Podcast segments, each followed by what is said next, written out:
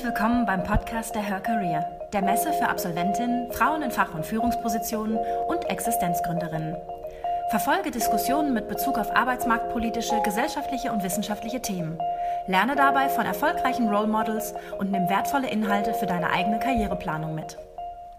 Im Folgenden hörst du einen Vortrag aus dem Auditorium der Her Career von Marie Boxstaller, Gründerin Modern Bakery. Der Titel ihres Vortrags Wie wird man Unternehmerin? Was mich mein Psychologiestudium und die Gründung der Modern Bakery gelehrt haben, neue Wege zu gehen. Marie hatte schon immer eine Leidenschaft fürs Backen, sich aber lange nicht getraut, das zu ihrem Beruf zu machen. Aus Angst vor dem Scheitern und auch um den Erwartungen anderer Menschen gerecht zu werden, studierte sie stattdessen Psychologie und Neurowissenschaften. Doch die Leidenschaft fehlte, und da erinnerte sie sich wieder an ihren Traum. Warum sollte Madeleines Backen nur ein Hobby bleiben? Warum sollte sie also nicht ihre eigene Firma gründen? Viel Spaß beim Zuhören. Herzlich willkommen. Äh, danke, dass ihr da seid. Ähm, in diesem Vortrag wird ein bisschen um meine Erkenntnisse der letzten Jahre ähm, gehen und wie ich von Psychologie zu der Gründung meines Unternehmens äh, gekommen bin. Äh, wie man hören kann, komme ich aus Frankreich, kann man sehr deutlich hören. Ich habe ursprünglich Psychologie studiert in Straßburg und dann kam ich auch dazu, äh, Neurowissenschaften in, an der LMU München zu machen, bis ich eines Tages gesagt habe, nee, nichts für mich. Und dann habe ich einen kompletten neuen Weg eingeschlagen, wurde Store Manager in einem innovativen äh, Foodhandel in München. Parallel habe ich mich entschieden, die Konditorausbildung in Frankreich nachzuholen und habe dann äh, nach meiner Schwangerschaft quasi die Modern Bakery gegründet. So, ich werde über vier Erkenntnisse reden. Und zwar, ich werde über Stereotypen äh, reden. Das ist quasi, was ich aus meinem Studium nur mitnehmen kann. Wie man selber Erfolg definieren kann. Wie man sich stets weiterentwickeln kann. Und äh, wie man Werte und Visionen verfolgen sollte. Also was ich aus der Psychologie gelernt habe, sind viele Theorien, aber die eine Theorie, die immer wieder im Alltag vorkommt, sind ja Stereotypen. Und ich glaube, als Frau und als Unternehmerin gibt es ja schon wieder, also sehr viele Bilder, die man einfach in der Gesellschaft hat, ähm, mit denen man sich quasi auseinandersetzen muss. Der Punkt ist aber, dass Stereotypen komplett normal sind und äh, die äh, Sache damit ist, dass das Gehirn einfach nur so funktionieren kann. Das Gehirn denkt in Kategorie, in Gruppen, damit es quasi die Informationen besser verarbeiten kann und dann auch Entscheidungen treffen kann. Das heißt, wir können in keiner Welt leben ohne Stereotypen. Der Punkt ist aber, dass ein Stereotyp einfach nichts anderes ist, als quasi ein Durchschnittsbild von einer Gruppe ist. Und quasi jetzt heutzutage das Stereotyp, was wir von Mutter haben, ist quasi dieses, dieses Durchschnitt von der Mutter. Aber wenn es immer mehr Ausreißer gibt, immer mehr Frauen, die quasi dieses Bild nicht entsprechen, werden sich dann auch die Stereotypen bewegen. Das heißt, wenn man persönlich das, den Eindruck hat, dass meine Wahrheit als Mutter, als Frau und als Unternehmerin ist, anders als was die Gesellschaft von mir erwartet, sollte ich mich auch so verhalten, sonst wird sich dieses Bild auch niemals verändern. Also quasi das. Und als Unternehmerin ist auch so, ich weiß nicht, ob ihr die Zahlen kennt, aber die meisten Frauen würden eher quasi Einzelunternehmer gründen und allgemein den Anzahl an Frauen, die quasi sehr große Unternehmen gründen, eher gering ist. Das heißt, man trägt auch das mit. Man hat als Frau auch den Eindruck, man muss quasi einfach als Einzelkämpferin da stehen und dass man vielleicht nicht die Möglichkeit hat, dagegen zu kämpfen. Und das ist quasi die selbsterfüllende Prophezeiung.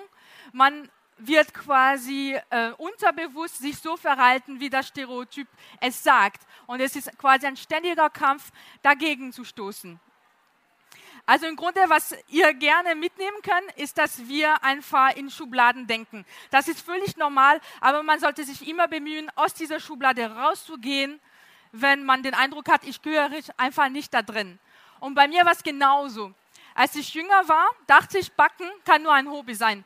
Weil Handwerk, Lehre, nee, also ich war gut in der Schule, das heißt, da muss man studieren, sehr lange studieren und Erfolg kommt ja im Studium und so werde ich quasi mein Leben führen. Habe ich versucht, hat nicht so gut geklappt. Also im Grunde war ich im Studium sehr erfolgreich. Ich ähm, habe dann an der LMU meine Doktorarbeit geschrieben, bis ich eines Tages gesagt habe, nee, weil ich hatte keine Leidenschaft. Ich war quasi allein in meinem Labor, habe keine Menschen gesehen. Das war nicht meine persönliche Vorstellung von Erfolg. Auch wenn von außen betrachtet war alles super, super Stipendium und so, aber für mich persönlich war es nicht der richtige Weg. Habe ich von heute auf morgen einfach die Tür geschlossen und äh, wurde Teammanager und dann sehr schnell Store Manager von einem innovativen äh, Foodladen in, äh, in München, wo ich da bemerkt habe, hier bin ich richtig. Hier kann ich was machen. Hier kann ich Mitarbeiter führen, die sich weiterentwickeln. Hier kann ich Kunden glücklich machen. Und das ist mein Erfolg. Das ist genau, was ich machen möchte. Deswegen habe ich mich dann entschieden, auch parallel meine Konditorausbildung in Frankreich nachzuholen. Kann man quasi als Fernstudium in Frankreich machen. Das heißt, man muss nur zur Prüfung gehen. Dann, wenn man es schafft, ist man dann Konditor. Und ähm, genau, und parallel war ich auch schwanger. Also das war im siebten Monat äh, Schwangerschaft und habe ich dann direkt nach der Geburt meiner Tochter äh, dann meine Firma gegründet, die Modern Bakery. Und bei mir geht es alles um diese kleine Dame, die Madeleine. Und die Madeleine kennt man in Deutschland eigentlich nur aus der Zwölferpackung im Supermarkt. Voller Konservierungsstoffen, schmeckt überhaupt nicht, wie ich es aus meiner Heimat kenne. Handgemacht, mit Liebe und vor allem mit den ganzen Geschichten, die sie mit sich bringt. Weil für mich Backwaren ist ein bisschen wie Kunst. Man kann auch nur ein Bild sehen und sagen, ja, ist schön, oder es bewegt einen. Es bringt Idee mit, es bringt Gefühl mit. Und das ist genau, was ich mit diesem Produkt machen möchte lässt sich auch sehr gut skalieren, weil es leicht zu produzieren ist und man kann kreativ ohne Ende sein, wie bei den Macarons unzählige Sorten entwickeln. Dann kann man einfach die Firma gründen, dachte ich, wurde einfach nicht so einfach. In Deutschland ist es so, dass meine Prüfung aus Frankreich gar nicht anerkannt wurde. Also quasi eine Konditorausbildung in Frankreich hat null Wert in Deutschland. In Frankreich könnte ich quasi alles damit machen, backen ohne Ende, produzieren, überhaupt kein Thema. In Deutschland muss man einen Meister dafür haben. Es gibt eine Möglichkeit, und zwar eine Ausnahmebewilligung. Die muss man beantragen. Die wurde bei mir mehrmals abgelehnt, weil anscheinend ich nicht über genügend Wissen verfügt habe. Dachte ich, habe ich dann mehrmals angerufen, bis ich jemand anderen an der Leitung hatte. Innerhalb von einer Minute war das Thema erledigt. Also manchmal muss man einfach nur dranbleiben, bis man mit jemand anderen reden darf. Mein Produkt ist eher diese Box. Bei mir geht es um Thema Kundenbindung, Mitarbeiterbindung. Und zwar ist es so, dass sehr viele Unternehmen, Hotels und so immer Geschenke für Gäste, Mitarbeiter, Kunden suchen. Es ist eine Sucherei, man findet fast nichts Innovatives oder Neues und am Ende greift man immer zu Flasche Wein oder zu Blumenstrauß. Und bei mir ist das zu Ende. Ich habe ein Produkt entwickelt, das ein bisschen mehr Wertschätzung mit sich bringt, weil es komplett individualisierbar ist. Das heißt, es kommt komplett im Corporate Design der Firma mit einem Produkt, was handgemacht ist, ohne Konservierungsstoffen. Das sind verschiedene Formate. Und um wirklich diese ganzen Probleme zu lösen, weil ein Produkt, was kein Problem löst, braucht man halt nicht. Und in dem Fall will ich, dass meine Kunden dadurch äh, Zeit sparen und Geld sparen, weil es ist eigentlich nicht teurer als die Flasche Wein. Aber dadurch kann man die Kunden langfristig binden. Weil man erinnert sich ja gar nicht an die Blumenstrauß oder die Schokoladenpackung. Aber so eine Box im Corporate Design mit einem Gepäck, das man gar nicht kennt, das bleibt in Erinnerung. Ich dachte, okay, dann ist das Produkt soweit. Aber man muss sich immer ein besseren belehren können. Und meine Kunden haben mir gezeigt, dass es noch Aspekte in meinem Produkt, die es nicht hundertprozentig perfekt macht. Und zwar das Thema Haltbarkeit ist ein großes Thema. Bei meinem Produkt ist es so, es ist wie die Backbare aus der Bäckerei. Die kann man nicht äh, tagelang auf der Tisch äh, stehen haben, das schmeckt gar nicht mehr, ist ja trocken dann. Deswegen sind dann die Madeleine einzeln verpackt, leider aber in Plastiktüten. So werden sie eine Woche haltbar, reicht leider für, meisten, äh, für manchen Kunden nicht. Dann ist die Forscherin in mir wieder geweckt und ich habe äh, dann überlegt, wie kann ich aus meinem Produkt was entwickeln, das viel länger haltbar ist. Ich habe genau dieselben Zutaten genommen als für meine Madeleine und habe daraus ein Trockenprodukt entworfen, und zwar diesen Keks, der mich auch ermöglicht, ein Stück weiter in der Individualisierung zu gehen. Es ist quasi der erste Keks auf den Markt, den man quasi als Logo bestellen kann. Ich lasse Ausstecher quasi äh, fertigen lassen für dein Logo und dann kriegst du deinen persönlichen Keks wieder in der Box und mit allem drumherum. Äh, was die Nachhaltigkeit angeht, bin ich auch fast durch. Es gibt schon äh, immer mehr Produkte auf dem Markt, muss man sich bewusst sein. Also Folien, die komplett abbaubar sind, kompostierbar innerhalb von ein paar Monaten. Und ich bin auf der Suche nach dem richtigen Produkt, weil natürlich diese äh, schon ähm, auch Feuchtigkeit rauslassen können, weil sie abbaubar sind.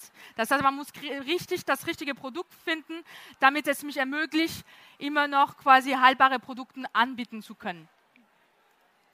Es hat mich aber gezeigt, dass man nicht immer den Weg gehen muss, das vorgeschrieben ist. Die meisten hatten mir gesagt, ja, kein Problem, pack mal einfach Konservierungsstoffe in dein Madeleine, dann hast du kein Problem mehr. Aber das war genau, was ich nicht machen wollte, weil es ist genau nicht meine Vorstellung von einem Geschenk mit Wertschätzung. Wenn ich Sachen reinpacke, was nicht drin gehören, dass das Geschmack beeinflusst und auch was für die Gesundheit nicht unbedingt das Beste ist. Meine Kunden will ich besser behandeln als das. Es ist wirklich so, dass man sich die Zeit lassen soll, über also deine Idee weiter zu entwickeln. Ich habe meine Firma letzten Sommer entwickelt und was ich schon in der Zeit gemacht hat, war wirklich unglaublich äh, sinnvoll. Auch diese Probleme, die gekommen sind, damit ich wirklich dann ganz klar meine Werten und meine Vision entwickeln konnte. Und bei mir ist es sehr, sehr klar geworden, dass wenn ich was sage, dann meine ich es auch so. Heutzutage, wenn man handgemacht sagt, bedeutet es überhaupt nicht mehr. Es kann auch einfach nur bedeuten, dass eine Person irgendwann mal einen Knopf gedrückt hat, reicht fast, um zu sagen, es ist handgemacht. Wenn ich sage handgemacht, will ich, dass die Menschen die Vorstellung haben, es steht da ein Bäcker, der das mit seinen Händen bäckt, mit seiner Liebe und es ist ein Produkt. Es ist genau so, wie es sich gehört. Das ist meine Vorstellung. Und das Handwerk hat in den letzten Jahren schon sehr gelitten dadurch, dass äh, mit dieser Riesenindustrialisierung wir sehr viel Brot in Supermärkten finden, dass quasi eine Konkurrenz zu kleinen Bäckern sind. Und das ist ein Kampf, dass die kleinen Bäcker nicht gewinnen können, weil sie können nicht bei einem Preis so runtergehen. Auch wenn sie ein bisschen tricksen und auch mit Mieten dann arbeiten, die einfach die Produktion vereinfahren. Dieser Kampf wird man so nicht gewinnen. Dieser Kampf wird man nur gewinnen, wenn man einfach umdenkt und quasi mit den Bäckern und Konditoren andere Probleme löst die die äh, Verbraucher wirklich haben. Und das ist für mich wirklich die Geschenkwelt. Man kann sich keinen Geburtstag ohne Kuchen vorstellen oder keine Hochzeit ohne Kuchen. Es ist ein kleiner Event. Es ist wirklich was, was mit Gefühl mit sich bringt.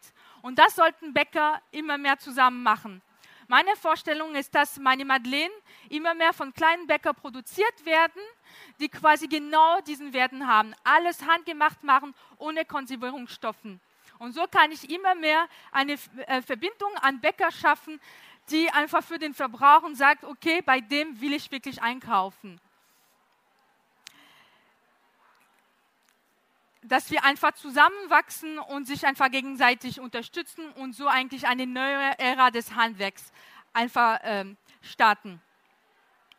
Nur als Zusammenfassung nochmal, die Themen, die ich äh, besprochen habe heute, waren äh, die Idee, dass es Stereotypen gibt, man kann nichts dagegen tun. Im Gegenteil, wir brauchen sie tatsächlich als Menschen, damit wir überhaupt funktionieren können.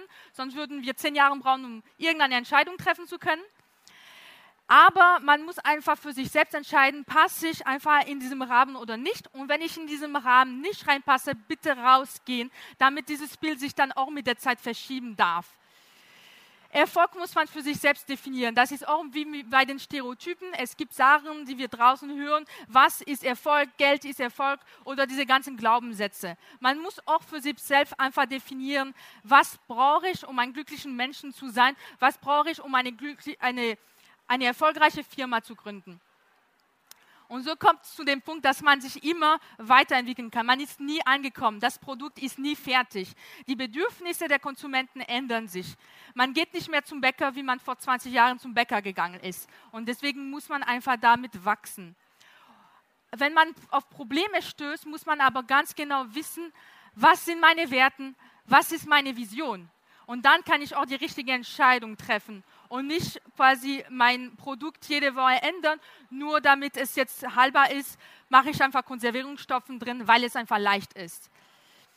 Genau, und nur zum Schluss ähm, noch ein kleiner Satz, was ich gerne mit euch teilen möchte. Wir glauben, Erfahrungen zu machen, aber die Erfahrungen machen uns von UNESCO. Ich glaube, das ist wirklich die Schlussfolgerung von dem Ganzen hier. Ich bin wirklich an einen Punkt gekommen jetzt in meiner Firma, wo ich quasi den nächsten Schritt wagen kann. Die Vision ist klar, ist ziemlich groß und das werde ich nicht mehr alleine schaffen. Das heißt, wenn jemand einfach denkt, okay, er könnte auch zu der Geschichte gehören oder möchte nur die Geschichte verbreiten der Welt, bitte, sehr gerne, könnte ich gerne einfach die Geschichte mit mir mitschreiben. Ähm, genau, ich hoffe, ihr könnt was mitnehmen. Da sind noch ein paar Kontaktdaten für die, die brauchen. Wir haben noch fünf kleine Minuten. Das heißt, wenn jemand Fragen hat, das wäre ein Vergnügen, die zu beantworten. Also äh, die Frage war, ob es andere Möglichkeiten gibt, einen Meister, also, also einen Konditormeister zu machen hier in Deutschland. Äh, in Deutschland an und für sich nicht. Also du brauchst quasi diese Lehre zuerst und für diese Lehre, die ich quasi im Fernstudium in Frankreich gemacht habe, gibt es sowas in der Art in Deutschland nicht. Ich könnte aber mit meiner Lehre hier quasi in eine Meisterschule reinkommen und auch einen Meister machen. Das würde ja gehen. Es hätte aber unglaublich viel Geld gekostet und unglaublich viel Zeit. Das heißt, die einzige Möglichkeit für mich hier, ein Business aufzubauen mit über 30, ist zu sagen, ich brauche diese Ausnahmebewilligung. Also, ähm, wie wir gerade produzieren, und ob ich ein Geschäft in München habe. Ich habe kein Geschäft, weil ich quasi nur mit B2B-Kunden äh, habe, die quasi ähm, einen Auftrag geben und ich dann quasi nach Nachfrage produziere. Also ich produziere teilweise noch selber. Ich kann da Backstuben untermieten. Ich war zum Beispiel, vielleicht kennt ein paar von euch äh, Kuchentratsch in Leim. Äh, da war ich bei dem in der Backstube. Jetzt bin ich bei Weyerer, ist eine andere Backstube in München. Und äh, bei diesem Bäcker, er möchte auch langfristig quasi für mich produzieren. Und ich habe noch eine kleine Bäckerei in Heidhausen, die auch jetzt äh, mitmachen möchte und die quasi die Madeleine-Produktion auch mitstarten wird. Und die, das Ziel ist jetzt immer mehr Bäckereien zu finden. Die Madeleine werden dort produziert und gehen dann quasi in eine Werkstatt für Behinderten, die quasi dann die Aufkleber drauf äh, machen und es dann quasi versenden oder wir lassen es dann liefern. Genau.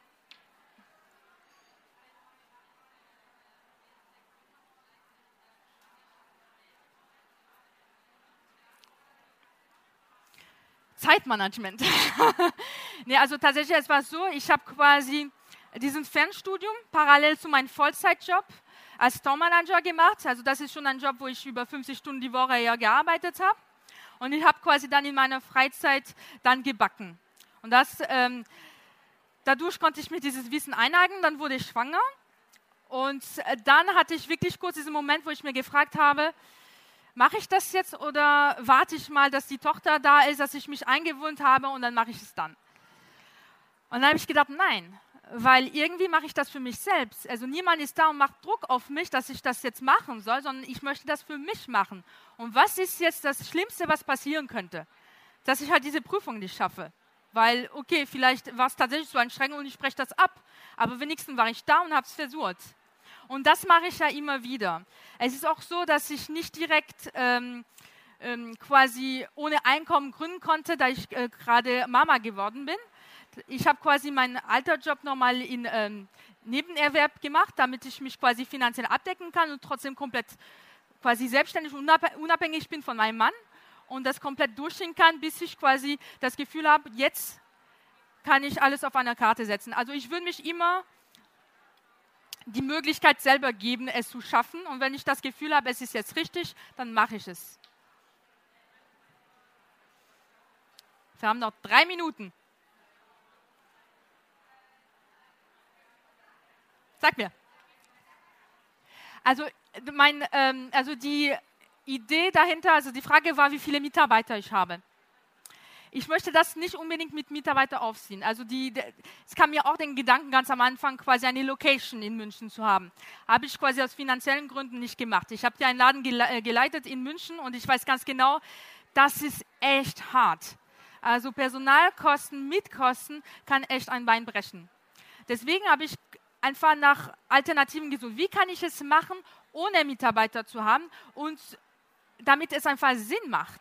Und da es diese Bäckerei gibt, da brauche ich quasi keine Mitarbeiter. Man kann eher sie zu, sich zusammenschließen und sich gegenseitig unterstützen.